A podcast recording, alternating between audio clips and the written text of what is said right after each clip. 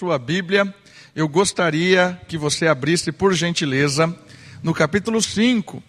Nós estamos no Sermão da Montanha, nós estamos falando ou aprendendo a respeito das antíteses de Cristo. O que é uma antítese?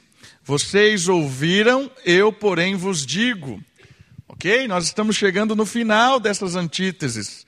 E nós estamos aprendendo que, um determinado momento da história, o povo de Deus é, criou tradições que, de certa forma, esconderam ou maquiaram a, as verdades por trás da lei de Deus. E a gente tem aprendido que o Senhor Jesus tem tirado essas máscaras, tem tirado essa camuflagem e tem apresentado o princípio verdadeiro por trás da lei de Deus. E hoje nós vamos caminhar aprendendo a respeito de um amor sobrenatural, um amor que não vem da nossa ah, por naturalidade da nossa vida, é algo que vem além de nós, um amor que é um poder que vem não de nós, é um poder de amar sobre nós, acima de nós. E esse amor sobrenatural é Cristo quem vai nos, nos ensinar a respeito dele hoje.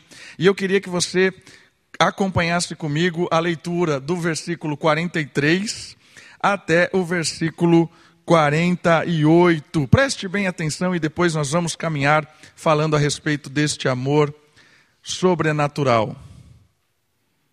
Diz assim a palavra de Deus: Ouvistes que foi dito: Amarás o teu próximo e odiarás o teu inimigo.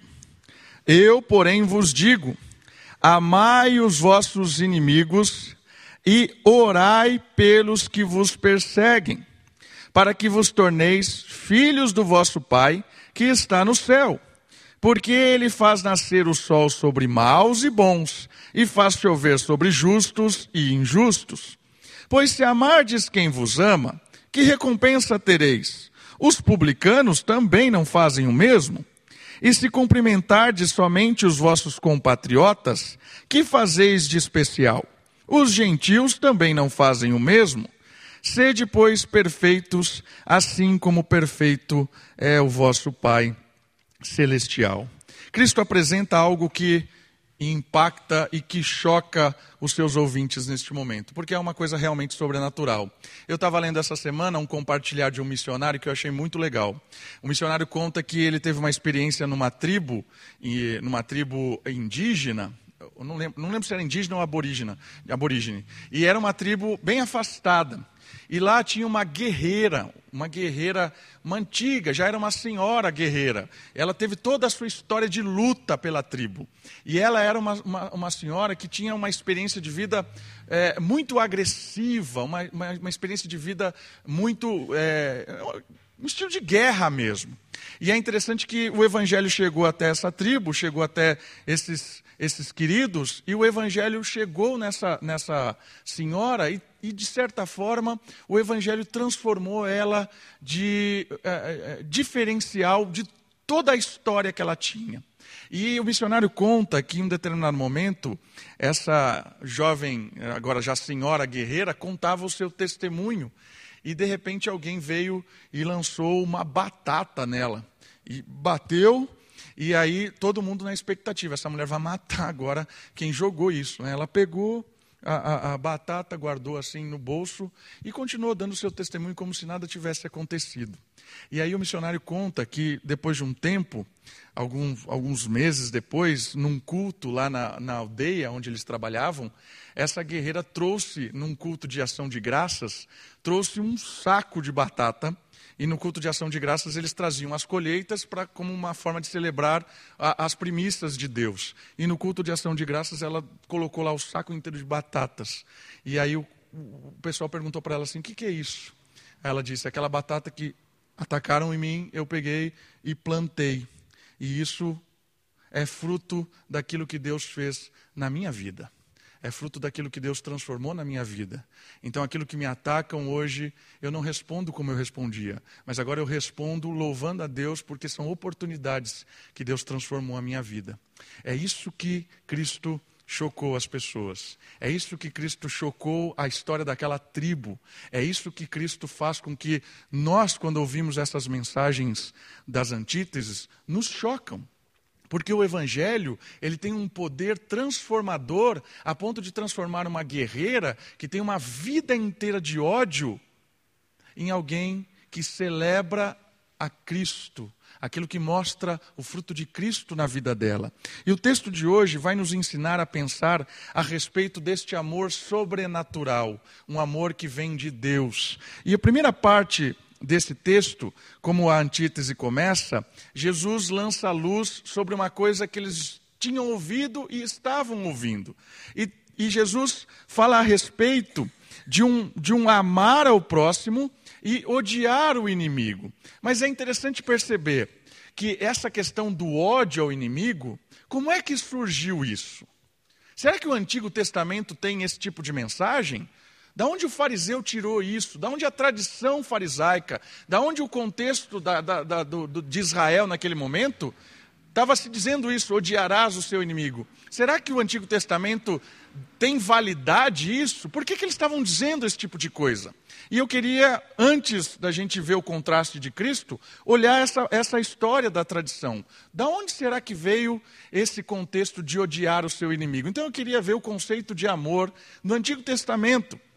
E a primeira coisa legal que eu quero destacar, muito interessante, é que a lei, a lei lá mosaica, a lei de Deus, revela um Criador ou um Deus amoroso e que chama o seu povo para uma vida prática de amor.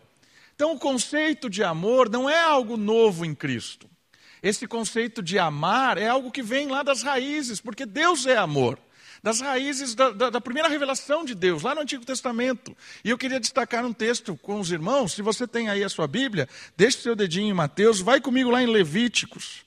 Olha só o que diz a lei de Deus Lá no manual dos levitas, dos sacerdotes, Levítico capítulo 19, verso 18.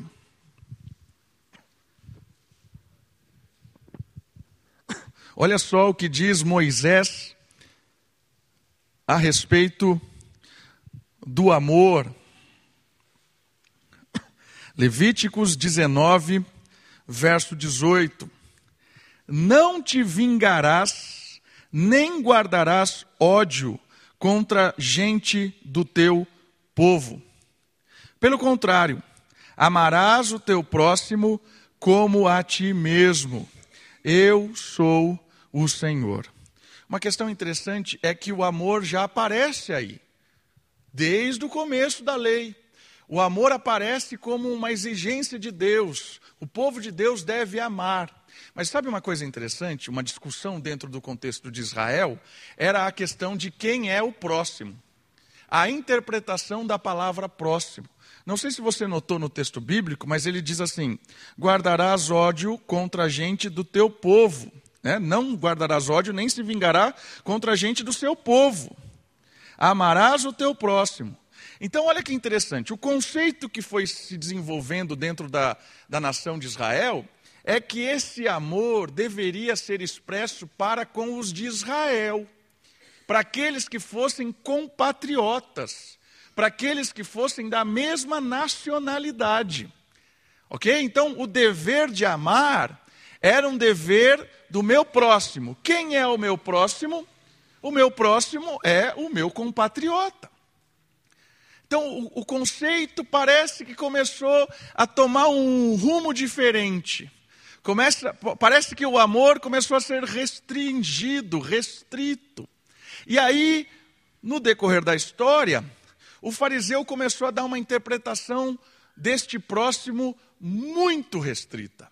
Muito restrita. Eu queria ler um texto da onde talvez tenha vindo essa ideia de odiar o inimigo. Então, vamos lá agora, um pouquinho para frente. Nós vamos para o livro de Deuteronômios agora. Dois livros para frente. Capítulo 23. Abra comigo, por gentileza. Deuteronômio, capítulo 23, verso 3 a 6. Deuteronômio 23, do versículo 3 até o versículo 6. Olha só o que diz a segunda lei. Deutero, o nome significa segunda lei ou próxima lei. Estamos lá? 23, versículo 3. Nenhum amonita, nem moabita entrará na assembleia do Senhor. Até sua décima geração jamais entrará na assembleia do Senhor. Porque não saíram com pão e água para vos receber no caminho, quando saís do Egito, e porque contrataram Balaão, filho de Beor, de Petor, na Mesopotâmia, para te amaldiçoar. Mas o Senhor teu Deus não quis ouvir Balaão, mas trocou a maldição por bênção, porque o Senhor teu Deus te amava. Não procurarás nem paz nem prosperidade para eles durante todos os dias até o fim.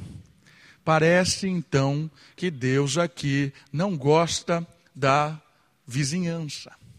Parece que os Amonitas e os Moabitas eram pessoas não bem-vindas no contexto de Israel. O que aconteceu nessa história? Aconteceu que quando Israel estava caminhando, saindo do Egito em direção à terra prometida, eles vagaram durante um tempo no, no deserto. E em um determinado momento, esse povo todo estava com fome e com sede. Em determinado momento, eles, eles precisaram entrar na terra, eles queriam entrar na terra dos Moabitas e dos Amonitas para negociar e também para cortar um caminho. Era uma passagem de acesso. E os, esses povos não deixaram Israel entrar na sua terra.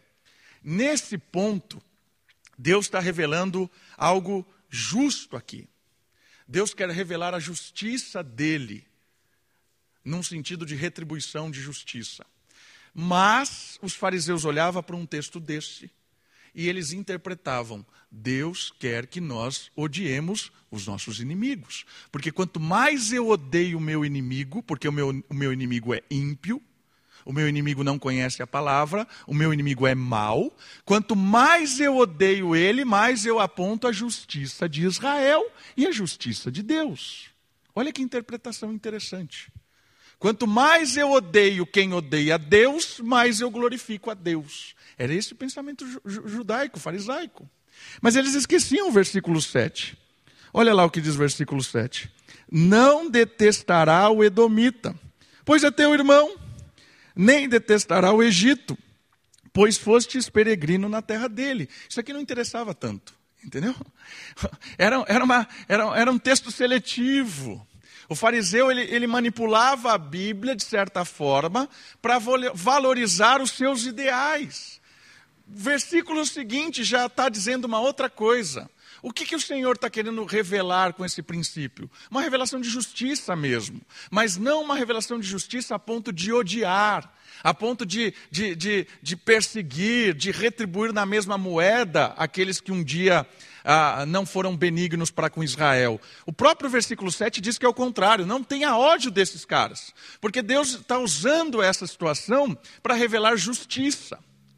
Mas, no conceito farisaico, na tradição, começou a se ensinar às gerações de que nós devemos amar o nosso próximo. Quem é o próximo? Os de Israel os compatriotas, e odiar os inimigos, odiar aqueles que nos perseguem.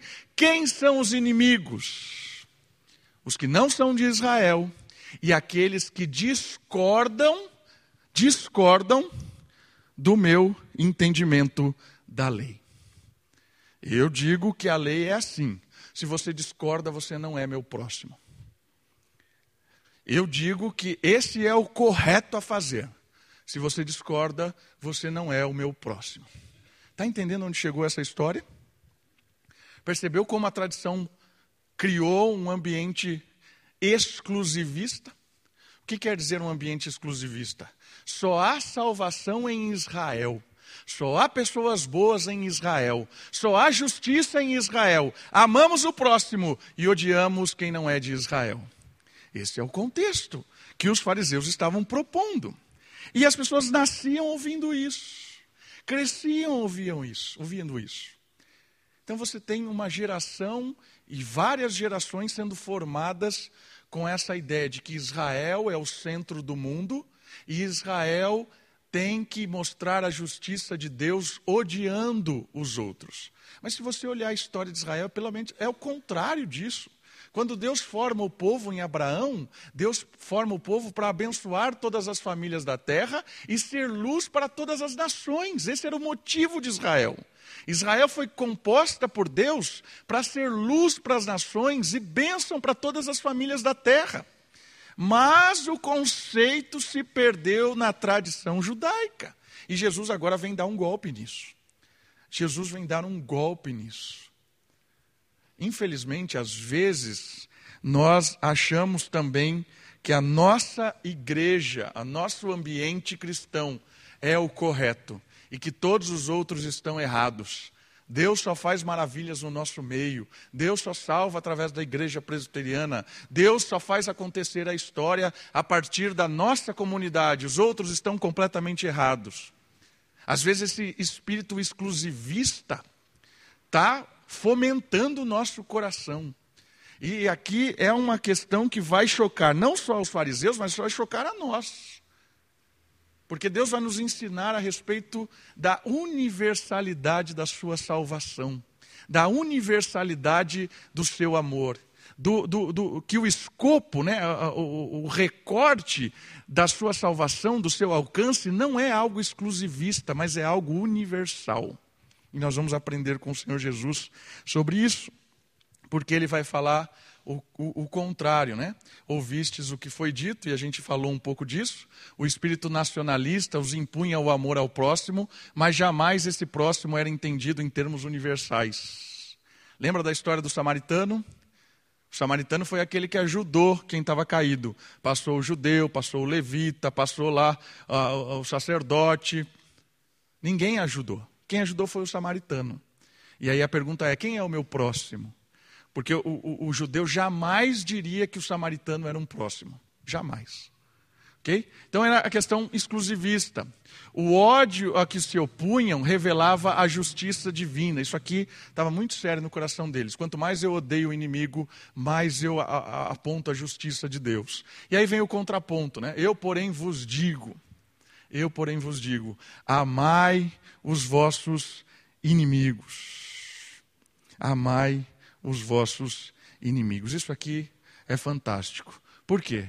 Porque, em primeiro lugar, o amor de Deus tem um aspecto universal.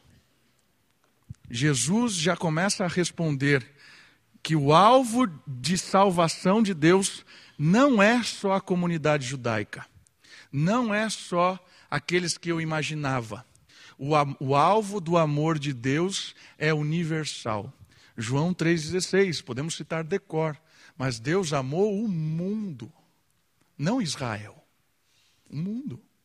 E deu seu Filho unigênito para que todo aquele que nele crê não morra, mas tenha vida eterna.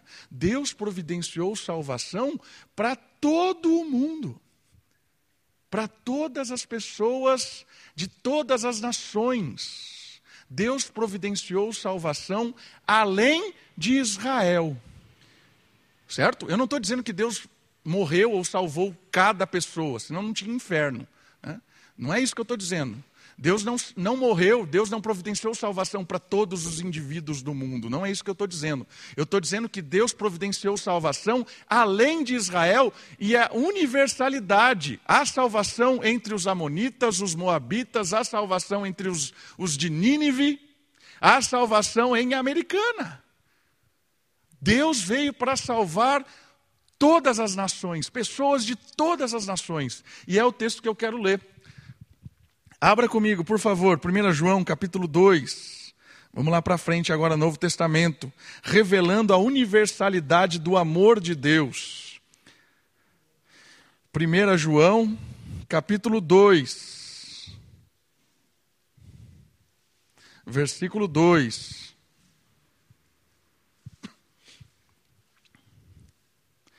1 João, capítulo 2, versículo 2. Olha só, o alcance de Deus para com aqueles que Israel entendiam que eram inimigos. João falando para os de Israel aqui.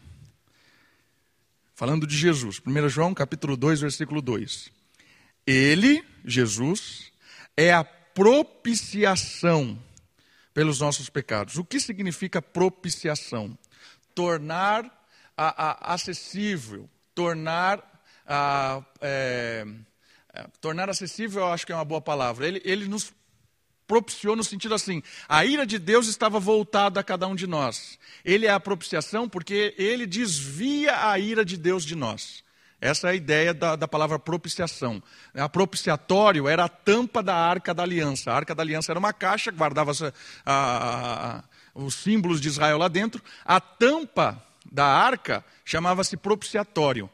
E quando eles sacrificavam o cordeiro, derramava o sangue e cobria a, a, tampa do propiciatório, simbolizando que a ira de Deus era contida pelaquele sangue. Então a propiciação era como se houvesse um desvio da ira de Deus pelo sangue. Então quando fala que o Senhor Jesus é a propiciação pelos nossos pecados, quer dizer o seguinte: Deus se ira contra o pecado, mas Jesus, ele entra na frente da ira de Deus e desvia a ira de Deus de nós. Isso é a propiciação. Ele nos tornou agora acessível a Deus. Ele, ele nos, nos desviou a ira de Deus e nós éramos inimigos, agora somos amigos de Deus. E o texto está nos ensinando que o Senhor Jesus é a propiciação pelos nossos pecados.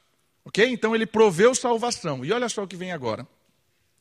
E não somente pelos nossos, aqui do contexto nacional de Israel, mas também pelos pecados de todo mundo. Todo mundo aqui não é cada indivíduo, todo mundo aqui é todas as nações, todos os povos. Aquilo que foi anunciado em Abraão, Israel deveria ser luz e salvação para todos os povos. Jesus está falando aqui, eu e a igreja, que é onde eu reino, e é um instrumento agora que eu uso para a salvação, é salvação não só para os de Israel, mas para todo aquele que crer. O inimigo tem propiciação pelos seus pecados. Está entendendo o que o Senhor Jesus está ensinando em primeiro lugar para Israel? Vocês ouviram o que foi dito.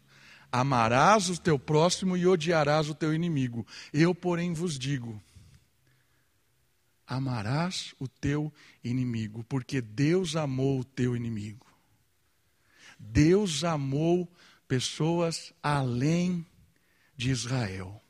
Deus amou as pessoas por mais que você, Pedro, considerasse impuro. Porque Pedro teve surpresas com Cornélio, com o curtidor, que era aquele pessoa que mexia com, com couro. E Pedro ficou hospedado na casa dele. Pedro teve aquela visão que Deus estava mostrando um monte de animal impuro. E, Jesus, e Deus falou para ele assim: mata e come. E aí Deus falava para ele assim: aquilo que Deus purifica está puro, Pedro. E Pedro aprendeu grandes lições de que Deus veio para salvar aqueles que eles achavam que eram impuros, inalcançáveis, pessoas distantes. Amar o seu inimigo começa entendendo aquilo que Deus fez por nós e por todas as pessoas de todas as nações. Deus foi buscar o pecador, Deus foi buscar aquele que estava desesperado, Deus foi alcançar pessoas de todas as etnias. Por mais inimigas ou avessas que elas eram, a revelação de Deus e a lei de Deus. Está entendendo a dimensão do amor de Deus? O amor de Deus alcança o inimigo. Então, a primeira coisa muito importante é: eu, porém, vos digo, o amor de Deus tem aspectos universais.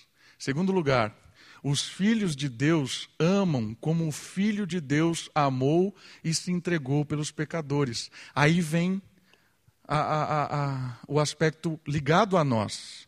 Vai comigo lá em Mateus e vamos seguir o, o versículo. Por gentileza, volta lá, Mateus capítulo 5.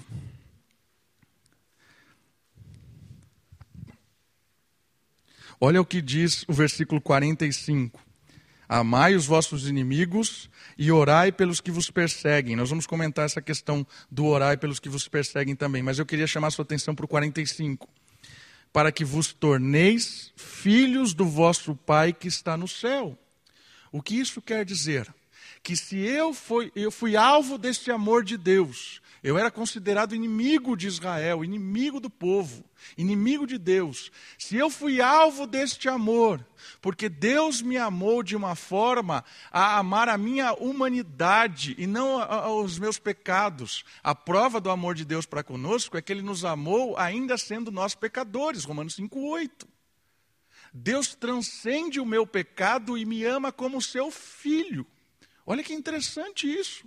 E o amor de Deus transcendeu o meu pecado e foi me buscar e me tirou do desespero, porque Ele me ama e me trouxe para perto de ti, graças à obra de Cristo. Deus providenciou o seu filho para morrer por mim, que era pecador. Olha que amor. Deus me amou quando eu era inimigo dele. Eu era inimigo, você era inimigo de Deus. Mas Ele me amou e Ele providenciou salvação por meio de Cristo. Isso me ensina uma coisa a imitá-lo. Se eu sou filho dele, se eu entendo que sou filho de Deus, esse amor que me alcançou deve alcançar as pessoas agora. Está entendendo aonde vai chegar isso? Está entendendo a dimensão? Para me tornar filho de Deus, a prova real que me torna filho de Deus é o amor que eu demonstro para com o meu próximo e para aquele que me odeia, aquele que me persegue, aquele que é meu inimigo. Opa! O amor de Deus me potencializa a amar todas as pessoas, ainda que elas discordem de mim, ainda que elas não tenham nada a ver comigo, ainda que elas me odeiem, ainda que qualquer coisa que você possa colocar no ainda. O Espírito de Deus que te alcançou quando você era e quando eu era completamente rebelde, é este Espírito que me capacita a amar qualquer pessoa. Essa é a chamada de Cristo. É isso que choca os ouvintes porque o fariseu estava acostumado a odiar o inimigo, porque odiando o inimigo glorificaria a justiça de Deus. Jesus está dizendo o seguinte: ame o seu inimigo, porque você vai apontar a misericórdia de Deus. O amor pelo inimigo mostra misericórdia, graça. Você não tem nada para que eu te ame, mas eu te amo porque Deus me amou primeiro. Quando eu amo alguém que não merece amor, eu aponto Deus, porque Deus me amou quando eu não mereço nenhum amor. Isso me torna filho de Deus. Ok? Isso me torna exemplo vivo da atitude de Deus. O amor por quem a gente jamais amaria naturalmente. E o último ponto aqui: o amor não é apresentado em termos emocionais, mas voluntários. O que isso quer dizer? Porque se depender do seu, do meu sentimento para amar alguém que me persegue, ou te persegue, ou que te odeia, ou que te propõe qualquer coisa sejam sujas, se depender de nós, jamais amaríamos.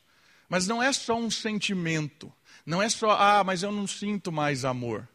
É uma ordem é voluntário, é decisão, é a minha vontade de amar porque Deus me amou, me amou primeiro. Então é eu quem dou o passo em direção ao amor. É eu que me proponho a amar, mesmo quando a pessoa não tem nada para que eu ame. A ideia aqui que Jesus está querendo nos ensinar é que o amor é mais do que sentimento. O amor é sentimento, é claro. E tem coisas que você ama, não precisa fazer esforço. Você ama porque ama. É. Eu amo a Sofia, ela não tinha feito nada, eu amava, estava ali. Chorava só e fazia uma sujeira e eu mesmo assim amava. Não, faz, não fez nada, certo? Mas é natural. Mas não é só esse tipo de amor natural e sentimental, é um amor que você decide amar. Eu decido amar todos os dias. Essa é a atitude do crente. Essa é a atitude daquilo que nos, nos identifica como filhos de Deus. E algumas coisas que eu acredito que devem ser práticas. E o texto vai nos ajudar a pensar. Amar ao inimigo significa Implicações práticas. Primeiro, coração regenerado. Coração duro de pedra não ama inimigo. Impossível. Coração regenerado, coração que foi lavado por Deus, que foi tirado de pedra e colocado de carne, que pulsa com o Espírito de Deus, é este o coração que ama o inimigo. Então, um, um, um sinal claro de que você é filho de Deus é que você consegue imitar o Pai amando pessoas que não são, não tem nenhuma virtude a ser amada, certo? Então, o primeiro aspecto significa que um coração regenerado é aquele que ama a quem não, não tem nada a ser amado. Um outro ponto é uma intenção benigna. O que é uma intenção benigna?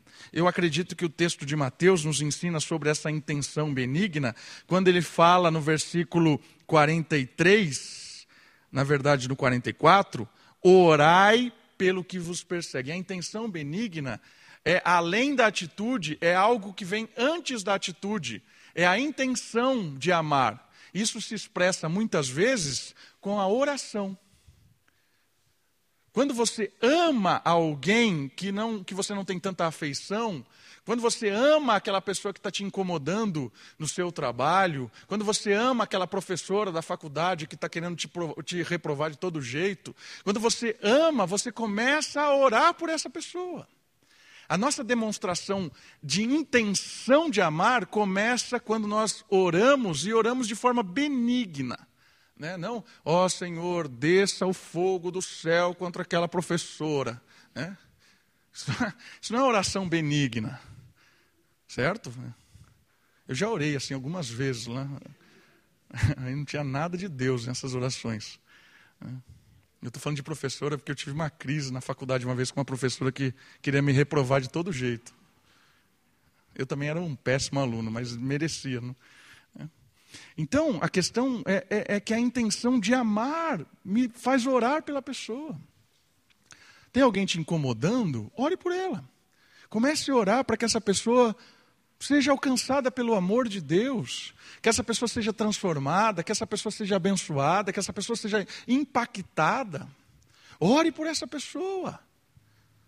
Talvez seja uma pessoa que te prejudica e você nem conhece. Certo? É uma pessoa que tem uma, uma, influência, talvez, dentro da empresa, uma pessoa que tem uma influência política, uma pessoa que você não tem nem acesso, mas ela, de alguma forma, tem te prejudicado. Ore por ela. É uma atitude benigna que demonstra também um coração regenerado.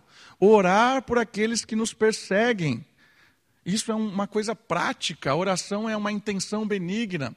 Isso aqui tem a ver com uma identidade com o Pai, que a gente já comentou. Quando eu amo, eu expresso que sou filho daquele que me amou. E também tem a ver com a misericórdia que se renova. Olha só o versículo 45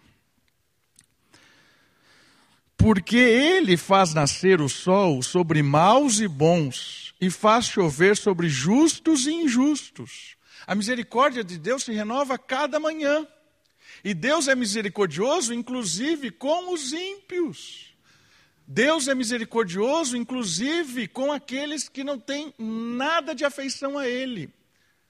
Isso se chama graça comum. É a graça de Deus demonstrada tanto para aqueles que são seus filhos, quanto para aqueles que não são. É a misericórdia de Deus. Deus é longânimo e paciente com essas, com essas pessoas que às vezes são rebeldes com Ele mesmo. Essa demonstração de misericórdia nos ensina a também sermos misericordiosos. Misericordiosos. O que é misericórdia? Misericórdia, numa, tornando isso em uma ação prática, é quando você não dá para a pessoa aquilo que ela merece. Nós merecíamos o inferno, mas Deus não nos deu a condenação do inferno, porque Ele condenou seu filho à morte e nos deu salvação. Então Ele foi misericordioso porque Ele não nos deu o que merecíamos. Não nos deu. E eu, quando eu sou misericordioso, é quando eu não reajo mal com o mal, como aquele texto de Romanos que a gente leu no começo do culto. Eu reajo o mal com o bem. A pessoa não merece nada de mim, nada. Que ela me trata mal, faz um monte de coisas que, que, que são terríveis, mas a minha reação para com ele é de amor, é de bondade, de benignidade. Isso é misericórdia. Isso é misericórdia. Deus mostra a sua misericórdia porque chove tanto para os maus quanto para os bons. E o 46: Pois se amardes quem vos ama, que recompensa tereis? Os publicanos também não fazem o mesmo? E se cumprimentares somente o vosso compatriota, que fazeis de especial? Os gentios também não fazem o mesmo? Então ele está nos ensinando a, a, a ser um contraste com o mundo. Um contraste. Contraste, porque o mundo faz isso. O mundo ama quem ama. O mundo está feliz com aquele que está falando das suas, das suas coisas, das suas loucuras. Convive com quem ama as suas loucuras. Mas se você começa a, a, a falar alguma coisa diferente do que o mundo gosta de ouvir, ele já é intolerante com você. Já é mais agressivo, já te desconsidera. Os jovens na faculdade sofrem isso quando se posicionam a respeito da questão da, homof da homofobia, quando se posicionam a respeito do aborto, quando se posicionam a respeito do marxismo. Vai lá na, na Unicamp e começa a falar isso lá abertamente. As pessoas começam a. Né? O, o paz e amor acaba na hora. Acaba na hora. Por quê? Porque é um contraste com o mundo. E aí o texto está dizendo assim: ame as pessoas, ame as pessoas diferente do que o mundo ama. O mundo ama quem está ali, caminhando junto.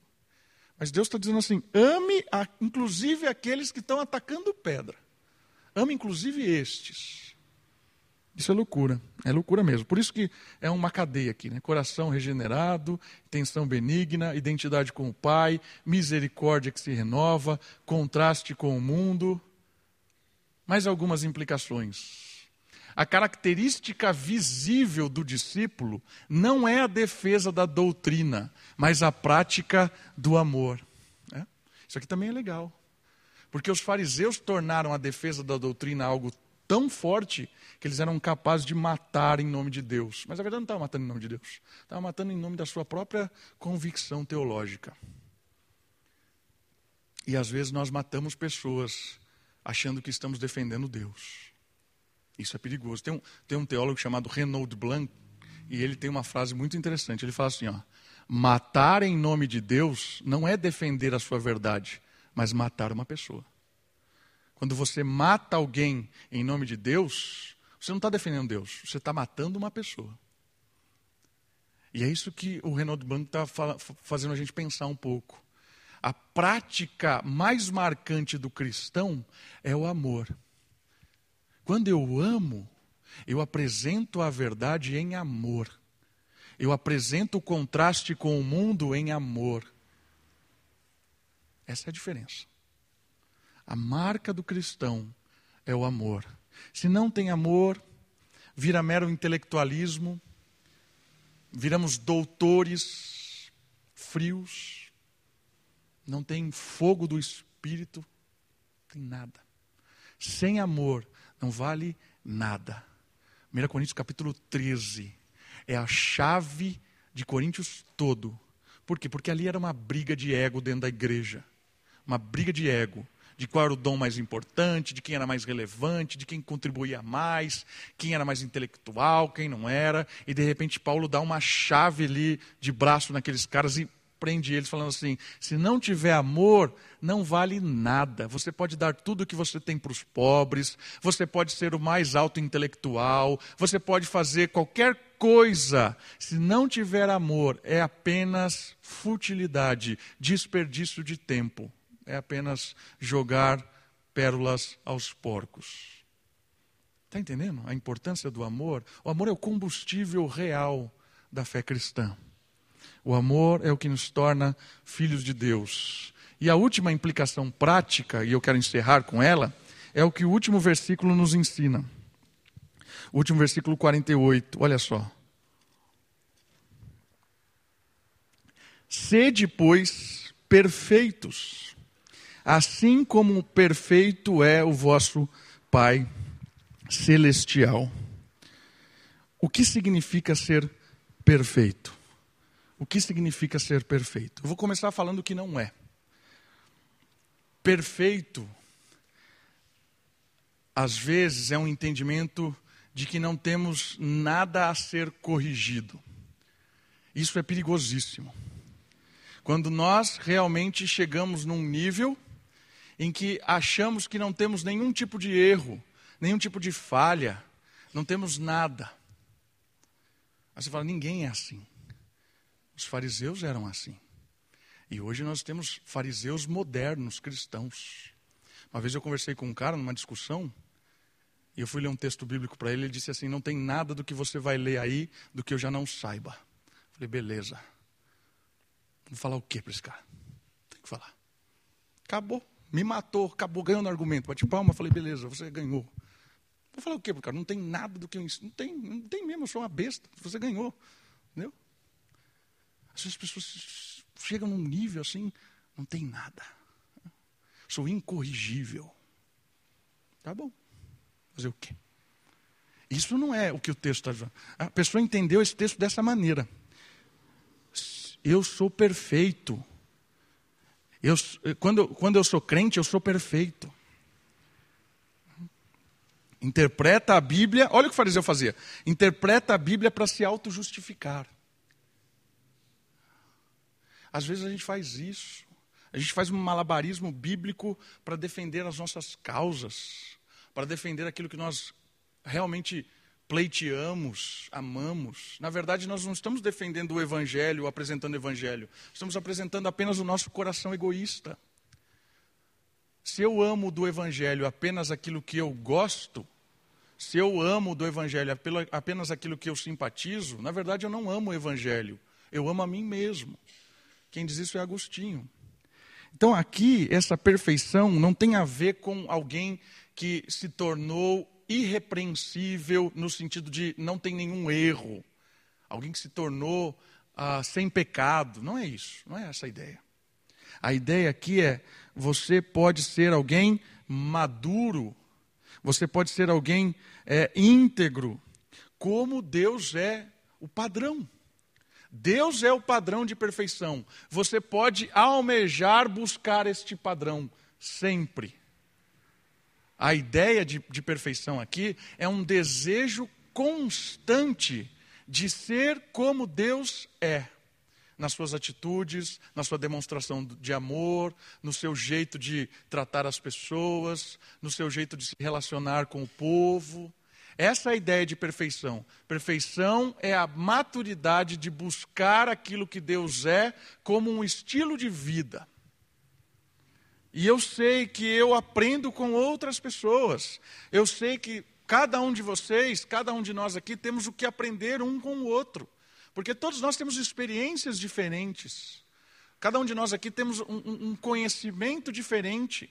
E Deus usa isso para tornarmos cada vez mais, cada um de nós perfeitos, maduros, habilitados para crescer diante de Deus. A ideia do texto, ele está encerrando dizendo assim: esse amor que é fruto de Deus no seu coração, de amar ao próximo e amar ao inimigo, esse amor vai te tornar como Deus, filho, que é o padrão.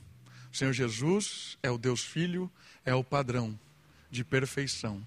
Vai te tornar com, como os atributos do Pai, do Deus Pai, que é um Deus de amor, um Deus de misericórdia, um Deus de graça, de justiça.